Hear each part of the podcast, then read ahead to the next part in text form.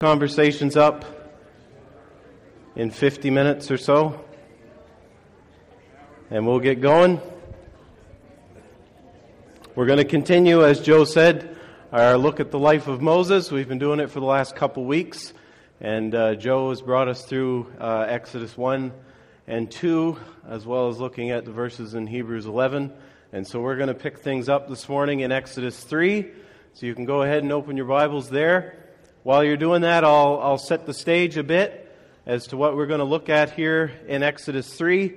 Uh, Exodus 3 and 4 would be one of the more significant times in the life of Moses. If there's a TSN turning point for the life of Moses, it is certainly here in Exodus 3 uh, when, he meets, when he meets God in the burning bush. So he was raised in the palace, palace of Egypt. He's the adopted grandson of Pharaoh.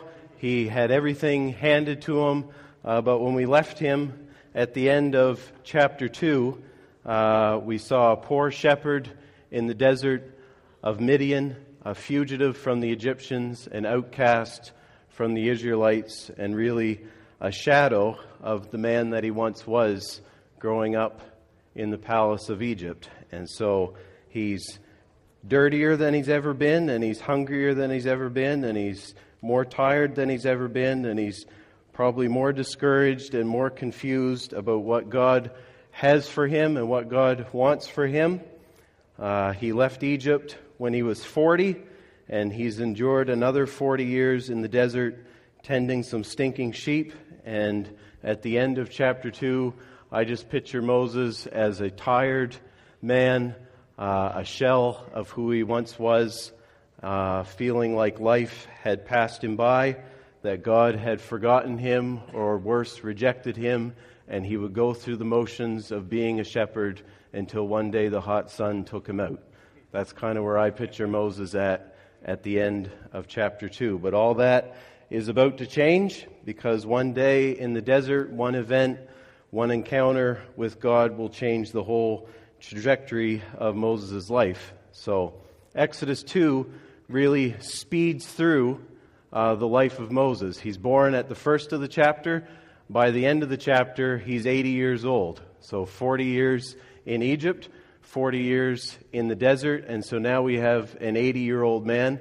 And really, from now, from Exodus 3 to the end of Deuteronomy, it's going to take that whole chunk to explain the next 40 years. So we get 80 years in one chapter and 40 years over the next few books of the Bible, which, if anything, shows us that life apart from God and doing things your own way can pass you by pretty uh, insignificantly and quickly, and life in His plan, in His will, accomplishing His purposes uh, can be fulfilling, and in the end, there's a lot to tell.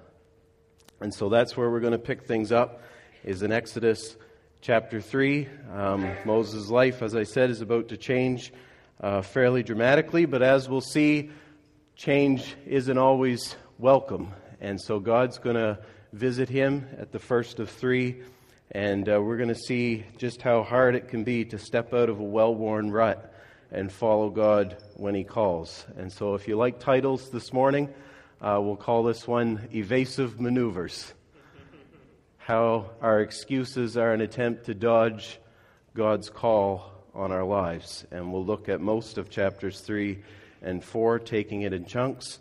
And uh, to help us go through, I really see this, the next few chapters, uh, being broken up into three acts, we'll call them. The first act is the revelation, the second act is the invitation, which is interesting in light of Bronwyn's picture. And the third act is the hesitation. so we'll go through it in chunks. We'll look at those three acts, hopefully, bring it to bear on our own lives.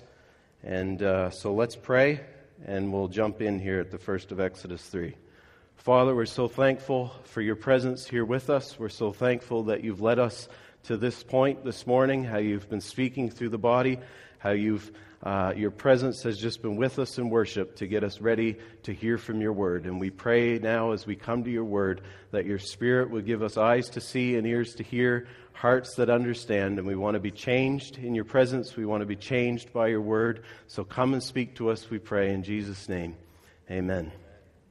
All right, Exodus 3, uh, and we'll start with verses 1 to 9. Now Moses was keeping the flock of his father in law Jethro, the priest of Midian. And he led his flock to the west side of the wilderness and came to Horeb, the mountain of God. And the angel of the Lord appeared to him in a flame of fire out of the midst of a bush. He looked, and behold, the bush was burning, yet it was not consumed. And Moses said, I will turn aside to see this great sight, why the bush is not burned. When the Lord saw that he turned aside to see, God called to him out of the bush, Moses, Moses. And he said, Here I am. Then he said, Do not come near. Take your sandals off your feet, for the place on which you are standing is holy ground. And he said, I am the God of your father, the God of Abraham, the God of Isaac, and the God of Jacob. And Moses hid his face, for he was afraid to look at God. Then the Lord said, I have surely seen the affliction of my people who are in Egypt, and have heard their cry because of their taskmasters. I know their sufferings, and I have come down to deliver them out of the hand of the Egyptians and to bring them up out of that land to a good and broad land, a land flowing with milk and honey, to the place of the Canaanites, the Hittites, the Amorites, the Perizzites, the Hivites, and the Jebusites. And now, behold, the cry of the people of Israel has come to me, and I have also seen the oppression with which the Egyptians oppress them. So just take a minute to let that soak in. Moses begins his day in the desert, just like every other day for the last 40 years, get up, splash some water on your face, scratch and stretch, and grab your stick and head out to the sheep, just like every other ordinary day after ordinary day after ordinary day. But in that ordinary day, God shows up. So just take a minute 40 years, and this is the day.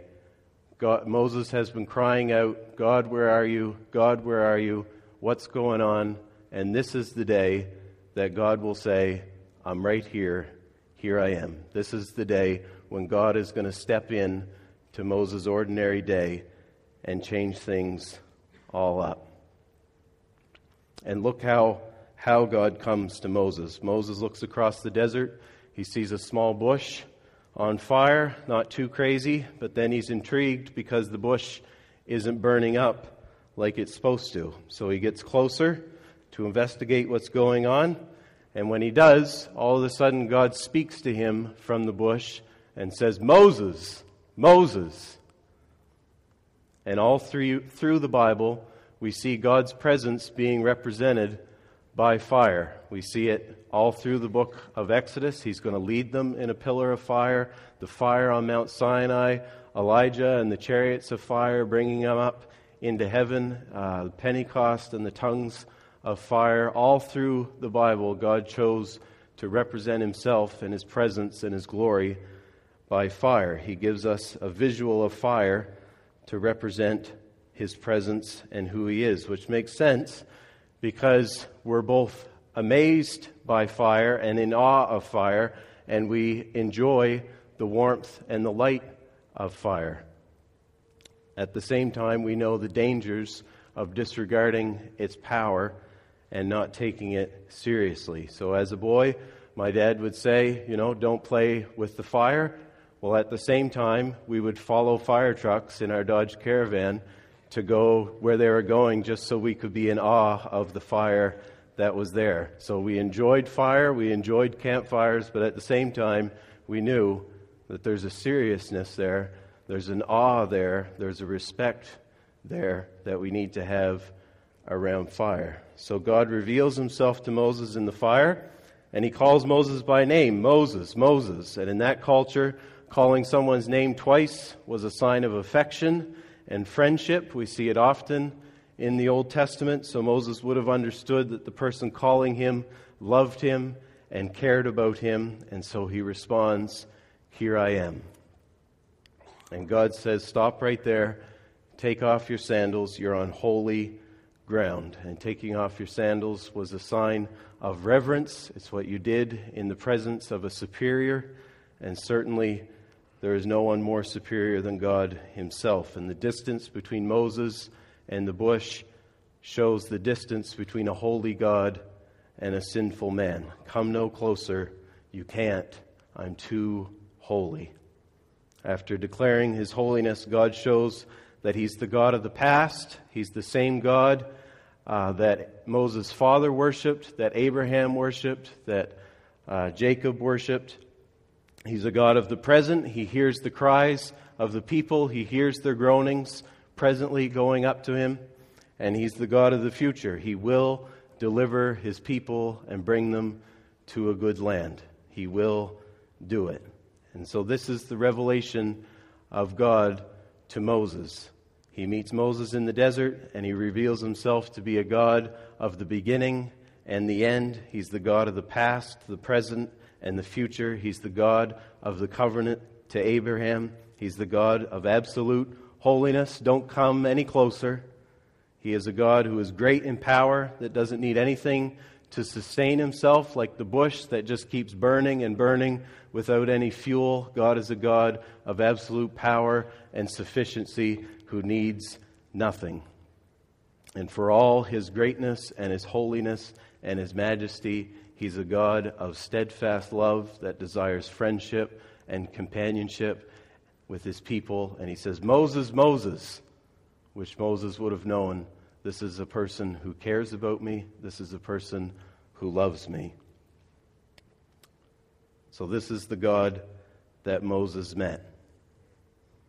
When we when Moses met him, he hid his face in fear. But for us, in the new covenant, we don't need to hide our face in fear because we're hidden in Christ. Moses' sin kept him at a distance, but we're able to draw near because of the sacrifice of Jesus. Moses stayed back from the fire in the shadows. First Peter says that he's called us out of darkness into his marvelous light. That's the God that Moses met in the desert. And just like Moses, he calls us. Just like he called to Moses, he might be calling your name this morning, saying, Hey, why are you so far across the desert?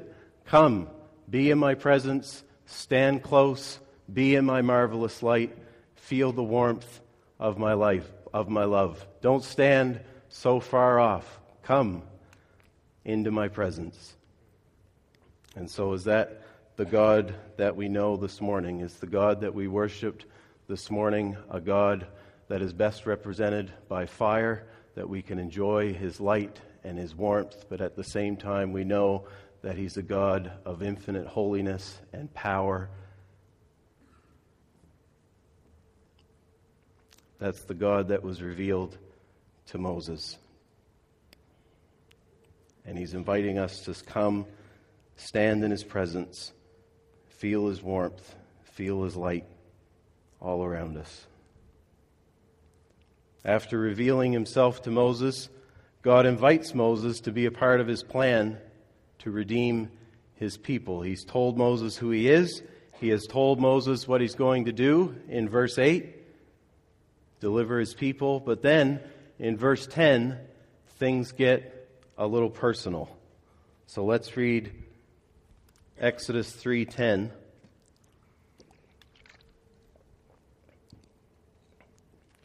And this is where we go from the revelation to the invitation.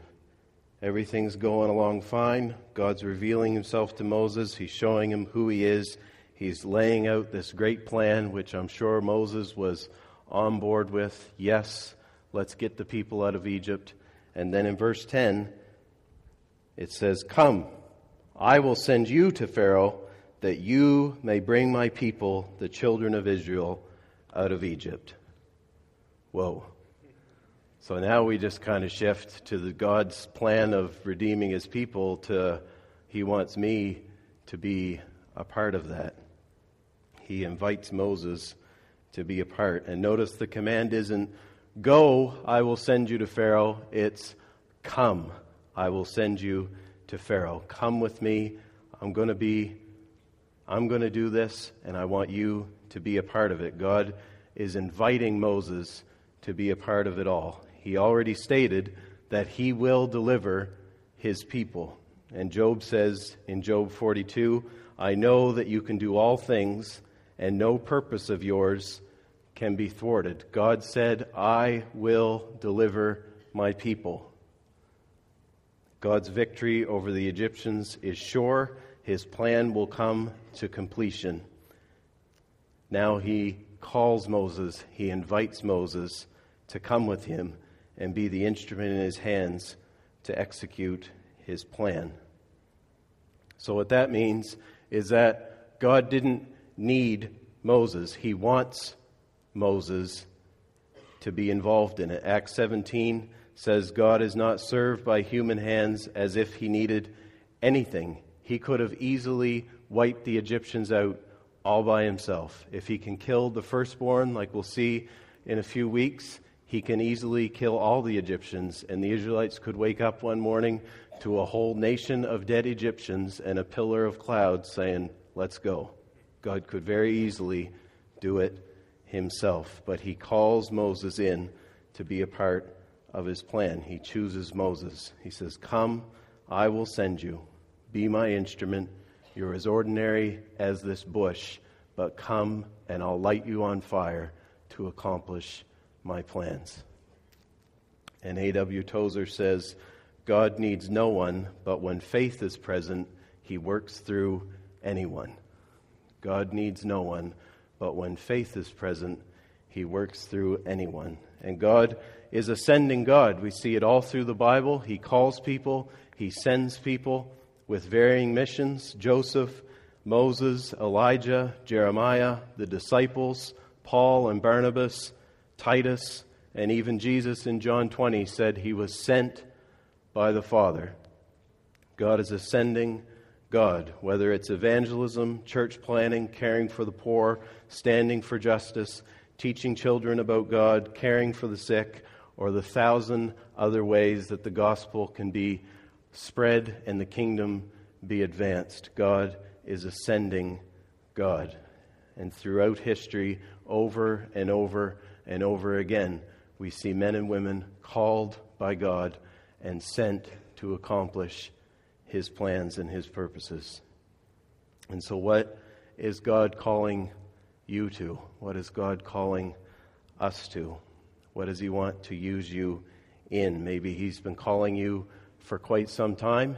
Maybe you felt God drop something in your heart uh, yesterday at the Women's Weekend.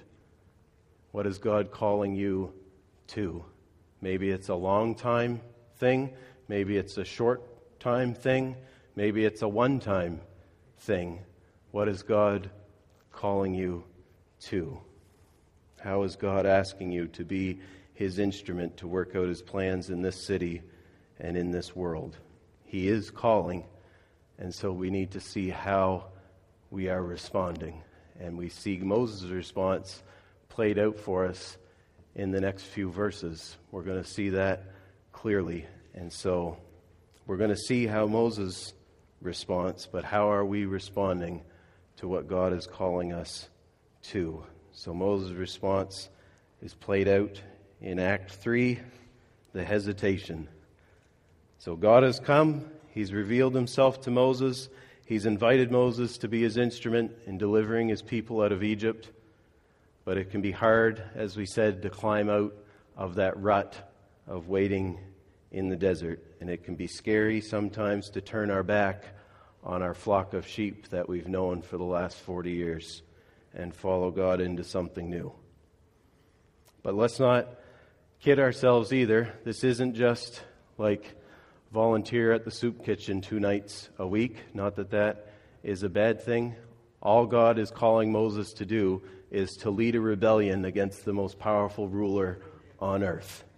He's just calling him to go back to a people that have rejected him, go back to where he's an outcast, go back to a people that uh, are not for him, they are not with him, and rally them, rally a bunch of discouraged, beaten down slaves, and lead them out of the hand of the most powerful ruler on earth and take them across the desert and to a new land that is occupied.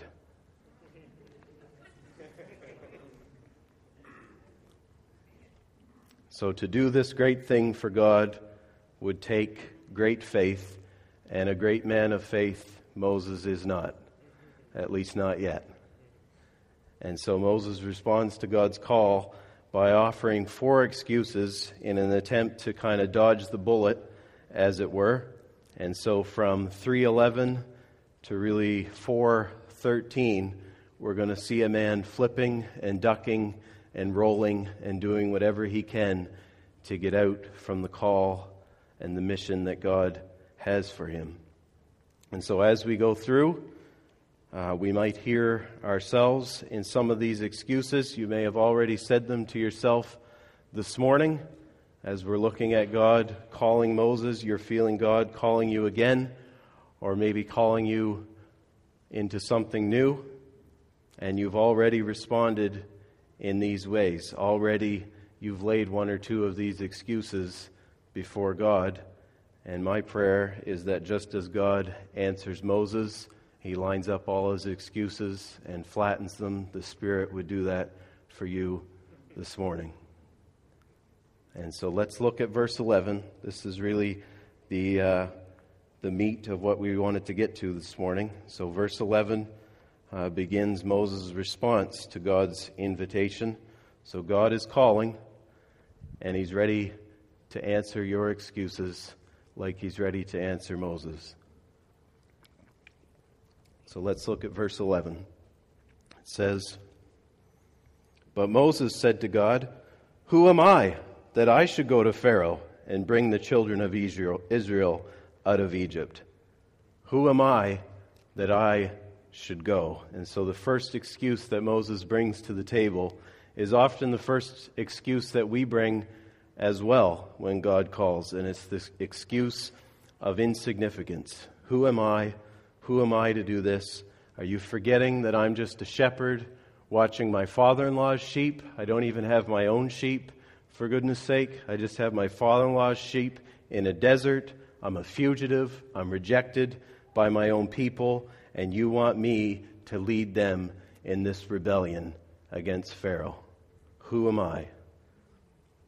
As we saw back in chapter 2, he was Moses was gung ho with his own plan uh, when he killed the Egyptian and he expected the Israelites to rally around him, Braveheart style.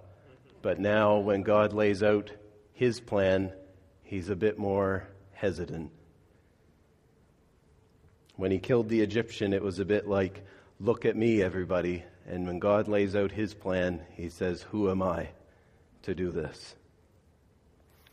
So don't make the mistake here of thinking that Moses is just being humble. It is right to not think of ourselves more highly than we ought. But Moses' response shows an attitude that focuses on his own weakness instead of on the power of God. It goes against the grain of true faith. Humility isn't thinking of yourself as low and weak and insignificant as much as it is not thinking of yourself at all. It's not as much about thinking of yourself as low and insignificant as much as it is not thinking of yourself at all. It's getting your eyes off of yourself and onto God. And so we see God's response in verse 12. God said, But I will be with you, and this shall be the sign for you that I have sent you when you have brought the mountain, brought the people out of Egypt, you shall serve God on this mountain. So God responds, Who are you, Moses? Who am I? Who are you? Who am I? The answer to Moses' feelings of insignificance were not found in looking to himself. God doesn't say, Come on, Moses, you can do it. You're special. Come on. He doesn't try to build Moses up, he tries to lift his gaze up to himself. He wants Moses to stop thinking about himself and start thinking about God. I will be with you. I will send you. I will bring you back here to worship me. It's not about who you are, it's about who I am. And so, are we hiding behind a mask of false humility to avoid God's call on our life? If so, we need to take off the mask so we can see clearly the greatness and the faithfulness and the power and the wisdom of the one who is calling you. It's not about us, it's about Him. And the excuse of insignificance falls when we see the significance of the one who is calling us. Having that excuse answered, Moses quickly replies with another in verse 13. Then Moses said to God, If I come to the people of Israel and say to them, The God of your fathers has sent me to you, and they ask me, What is his name? What shall I say to them? And so it's no longer insignificance anymore. It's the excuse of ignorance. If I go, I wouldn't know what to say. I wouldn't know how to answer their questions. I wouldn't know how to prove it to people. And we've all been there. How many times has the conversation turned that just sets it up perfectly that we could talk about our faith and we keep silent? Well, what if they ask this question? And what if they ask that question? And what if they ask me how I know that Jesus is alive? I wouldn't know what to say. And so ignorance becomes our excuse for not following God's calling. And Moses responds in verse 14 God said to Moses, I am who I am. And he said, Say this to the people of Israel I am has sent me to you. So God responds to Moses' excuse by saying, I am who I am. Tell, tell the Israelites that I am has sent you. And that's a bit of a mysterious response, isn't it? Maybe if we've grown up in the church, it's a bit familiar to us, but when you think about hearing that for the first time, that's a bit odd, isn't it? I am who I am. Tell them I am has sent you. One commentator says that by God responding to Moses in this way, it's like he's almost refusing to dignify Moses' question with an answer. Who am I? They know very well who I am. I am who I am. I'm the God of Abraham. I'm the God of your fathers, of Isaac, and of Jacob. I am Yahweh, the Lord. And so we don't have time this morning to fully unpack the significance of this exchange. Uh, but it's enough here to say that by God referring to himself as I am, he is showing us that he is self existent, self sufficient, he is central to everything. He has no beginning, he will have no end. Everything has been created for him and through him and for him. He is eternal and unchangeable and perfect and is so great and so glorious that we will never have him all figured out. Moses' excuse was, I don't have all the answers. By God responding, I am who I am, it's like he's saying, I know, and you will never have all the answers. You can, can you follow me in this, even if you don't have it all figured out? Can you trust me, even if you don't have all the answers? And so, ignorance isn't an excuse for following God because really, we will never know everything. We will never be able to answer every question. There's something to be said for planning and for preparing and being ready, but ultimately our ignorance cannot stand in the way of trusting God. And look at what God tells Moses again, picking it up in 15. God also said this to Moses Say this to the people of Israel The Lord, the God of your fathers, the God of Abraham, the God of Isaac, and the God of Jacob, has sent me to you. This is my name forever, and thus I am to be remembered throughout all generations. Go and gather the elders of Israel together and say to them, The Lord, the God of your fathers, the God of Abraham, of Isaac, and of Jacob, has appeared to me, saying, I have observed you and what has been done to you in Egypt, and I promise that I will bring you up out of the affliction of Egypt to the land of the Canaanites, the Hittites, the Amorites, the Perizzites, the Hivites, and the Jebusites. I didn't even practice those this morning. That was pretty good. A land flowing with milk and honey, and they will listen to your voice, and you and the elders of Israel shall go to the king of Egypt and say to him, The Lord, the God of the Hebrews, has met with us, and now please let us go a three days' journey into the wilderness, that we may sacrifice to the Lord our God. But I know that the king of Egypt will not let you go unless compelled by a mighty hand. So I will stretch out my hand and strike Egypt with all the wonders that I will do in it. After that, he will let you go, and I will give this people favor in the sight of the Egyptians. And when you go, you shall not go empty, but each woman shall ask of her neighbor and any woman who lives in her house for silver and gold and jewelry and for clothing. You shall put them on your sons and your daughters, so you shall plunder the Egyptians.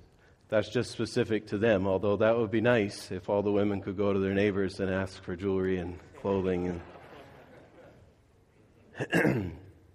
in summary, what God is saying there to Moses is He's saying, Tell them who I am, tell them what I've done, tell them what I'm doing now, and tell them what I'm going yet to do. And so we'll never know everything. We won't have everything figured out. You might not be able to answer every question. You might not know how to lead a life group or help with street level or the thousands of other things that God could be calling you to, but ignorance can't be our excuse. You don't need to know a lot of things. I remember when I was in my early 20s and uh, I was struggling a bit with this about what's God calling me to do and, you know, kind of using the excuse of ignorance. And I was driving in my 1994 two door Chevy Cavalier through the mouth of Keswick, and I put on a sermon by John Piper called Boasting Only in the Cross, and it's online and you can listen to it if you ever uh, desire. But I remember still how that sermon began. His opening line for that sermon was You don't have to know a lot of things for your life to make a lasting difference in the world, but you do have to know the few great things that matter and then be willing to live for them and die for them. The people that make a durable difference in the world are not the people who have mastered many things, but who have been mastered by a few great things. If you want your life to count, if you want the ripple effect of the pebbles you drop to become waves that reach the ends of the earth and roll on for centuries and into eternity, you don't have to have a high IQ or EQ. You don't have to have good looks or riches. You don't have to come from a fine family or a fine school. You have to know a few great, majestic, unchanging, obvious, simple, glorious things and be set on fire by them. Everything kind of changed after that. So let's not let ignorance or our perceived ignorance be our excuse for avoiding God's calling because most of the time our problem isn't that we don't know enough. Our problem is that we don't let the things that we know set us on fire. Moving on to chapter 4, verse 1. And Moses brings yet another excuse to God. Then Moses answered, But behold, they will not believe me or listen to my voice, for they will say, The Lord did not appear to you.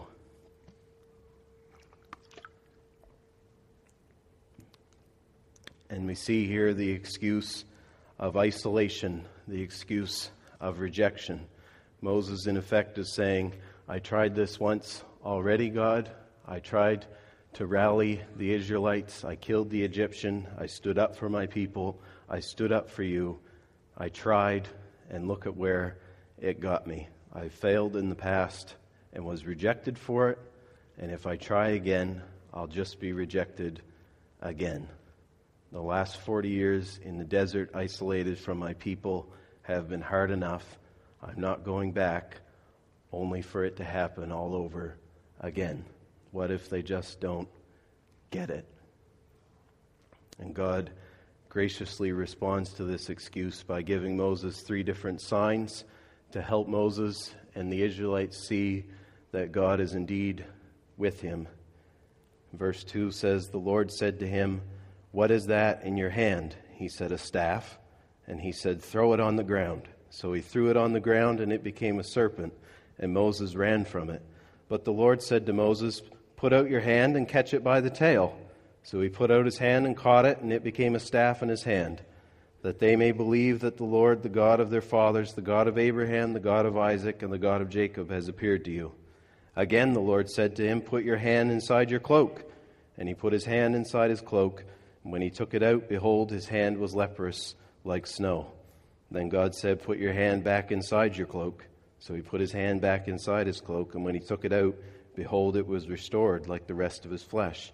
If they will not believe you, God said, or listen to the first sign, they may believe the latter sign. If they will not believe even these two signs or listen to your voice, you shall take some water from the Nile, pour it on the dry ground, and the water that you shall take from the Nile will become blood on the dry ground. And so our immediate response to this might be well, if God would do signs like that for me, then maybe I wouldn't hesitate to follow him either. You may even kind of sneak your hand inside your jacket and pull it out to see what's happening. But the reality is is that God has given you a sign. He's given us a sign.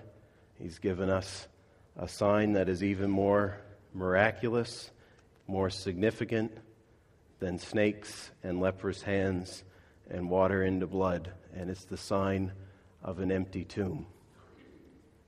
In the same way that sticks and snakes showed Moses that God was with him, the empty tomb says Jesus is alive. He is risen, and because he is risen, he is with us, His Spirit dwells in us, and so I can go into all the nations and make disciples because He is with me always, even to the end of the age. Friends and family might reject me, I might feel isolated and forsaken, but He has promised that He will never leave me or forsake me. Because of the empty tomb, we can have peace that no matter what turmoil we might experience for following God in His calling, He will always be with us. He's in control, He has conquered death, He reigns, He is with me. The God I am following is not laying in a tomb in the Middle East. The tomb is empty, and He is alive. And so ultimately, just like God giving Moses these signs, the empty tomb say to us, don't worry about the results. You do what I've called you to do and leave the results to me. The end is my business. He says to you what he said to Moses, convincing them is not your job, that's my job. He says to Moses, Your job is to throw your staff on the ground, and everything else is mine. Leave the rest to me, whether they believe you or reject you, whether they rally around you or isolate you, leave the results to me, but know this I will never leave you or forsake you. My spirit will be with you always. So, Jesus' resurrection means our faith in following God is not in vain, it's not useless. The excuse of feeling rejected, feeling isolated, in following God is answered when we get a vision of the empty tomb and a rock solid confidence that God will never leave us, which frees us to leave, uh, leave all the results to Him. I will never leave you or forsake you. The Lord is my helper. I will not fear. What can man do to me? Verse 10 we see the last excuse that Moses brings, and it's the excuse of inadequacy. Verse 10 Moses says to the Lord, O my Lord, I am not eloquent, either in the past or since you have spoken to your servant, but I am slow of speech and of tongue. And if you remember, Joe pointed out last week in Acts 7, where Stephen says that Moses was a man who was mighty in works and in words. He was mighty in speech. which would certainly make sense considering his upbringing in Egypt and the education he would have received would have been the most advanced in the world. And so, if we take that into play, this is what I think Moses was doing here. I don't think it's so much of an excuse of having a stutter or a lisp or whatever, as much as it is Moses trying to put it all back on God. He says, I am not eloquent either in the past or since you have spoken to your servant. The training, the education I went through in Egypt, it's not enough. You should have prepared me more.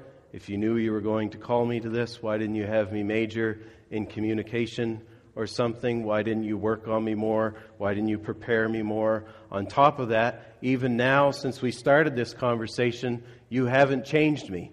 You haven't prepared me in the past. You haven't equipped me in the present to do what you've called me to do.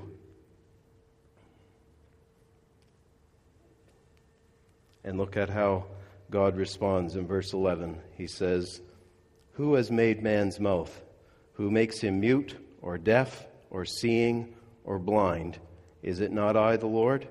Now therefore go, and I will be with your mouth and teach you what you shall speak.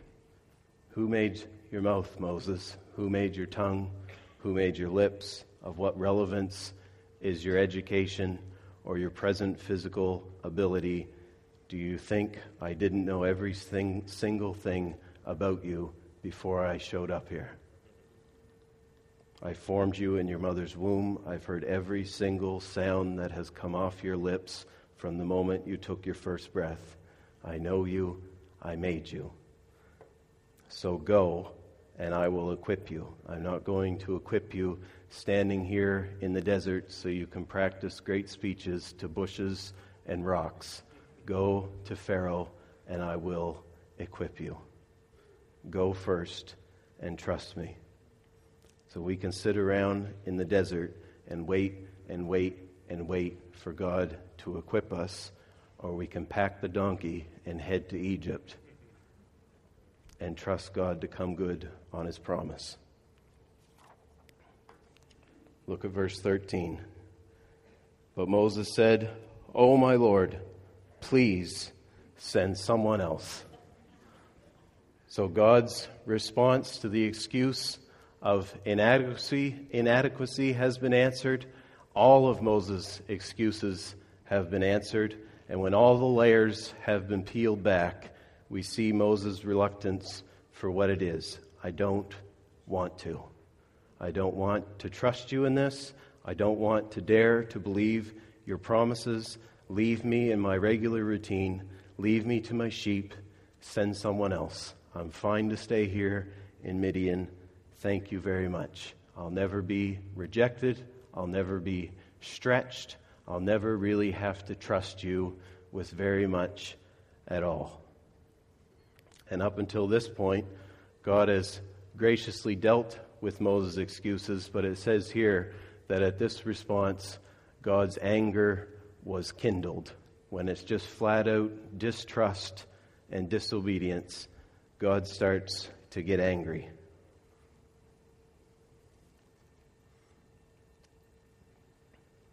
But still, we see that God is gracious, and with the provision of Aaron to help, Moses agrees to go, and chapter 4 finishes with him getting ready and heading out to Egypt.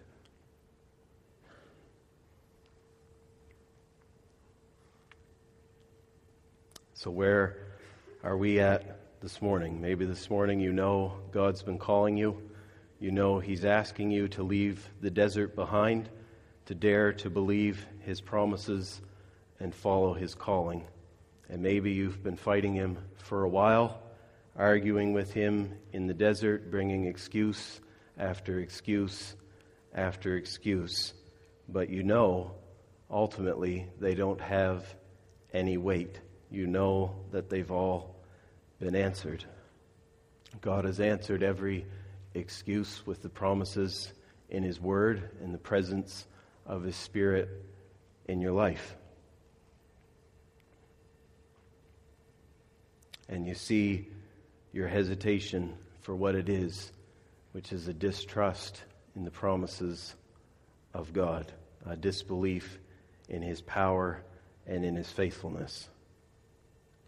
You know you need to leave behind the comfortable for the uncomfortable, the known for the unknown, and ultimately, it's too risky, too scary.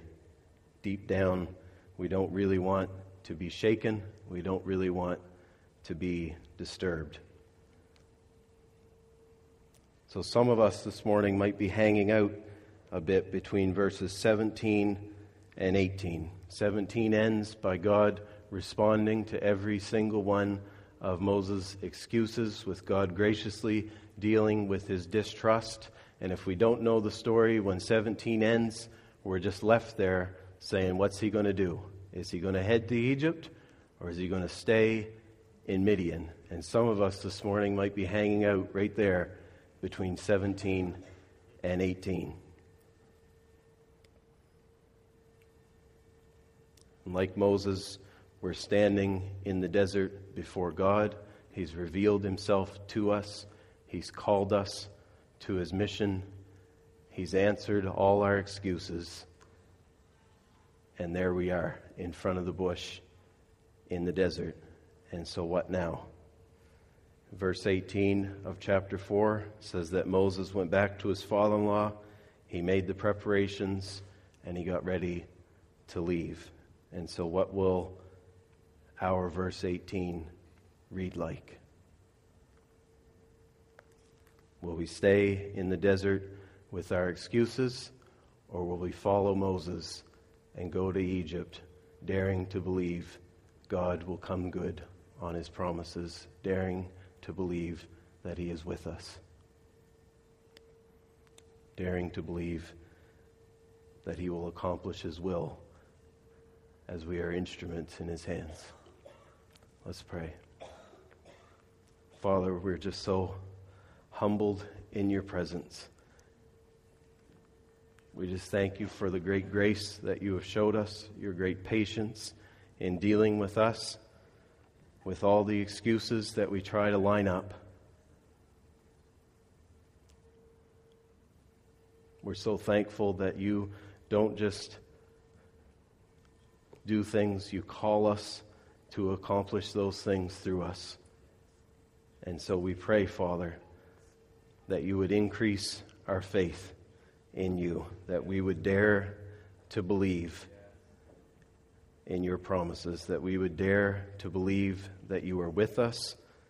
And we pray, Father, by your Spirit now, you would lift our eyes, that we could see your greatness and your power and your wisdom and your faithfulness, that we would hear you call our names over and over. You would hear our call, call our names so that we know that you love us, that you desire us, and we want to follow you. We pray, Father, you give us the faith, you give us the courage to go back and pack our bags and head for Egypt and not stay in Midian with our excuses anymore. In Jesus' name, amen.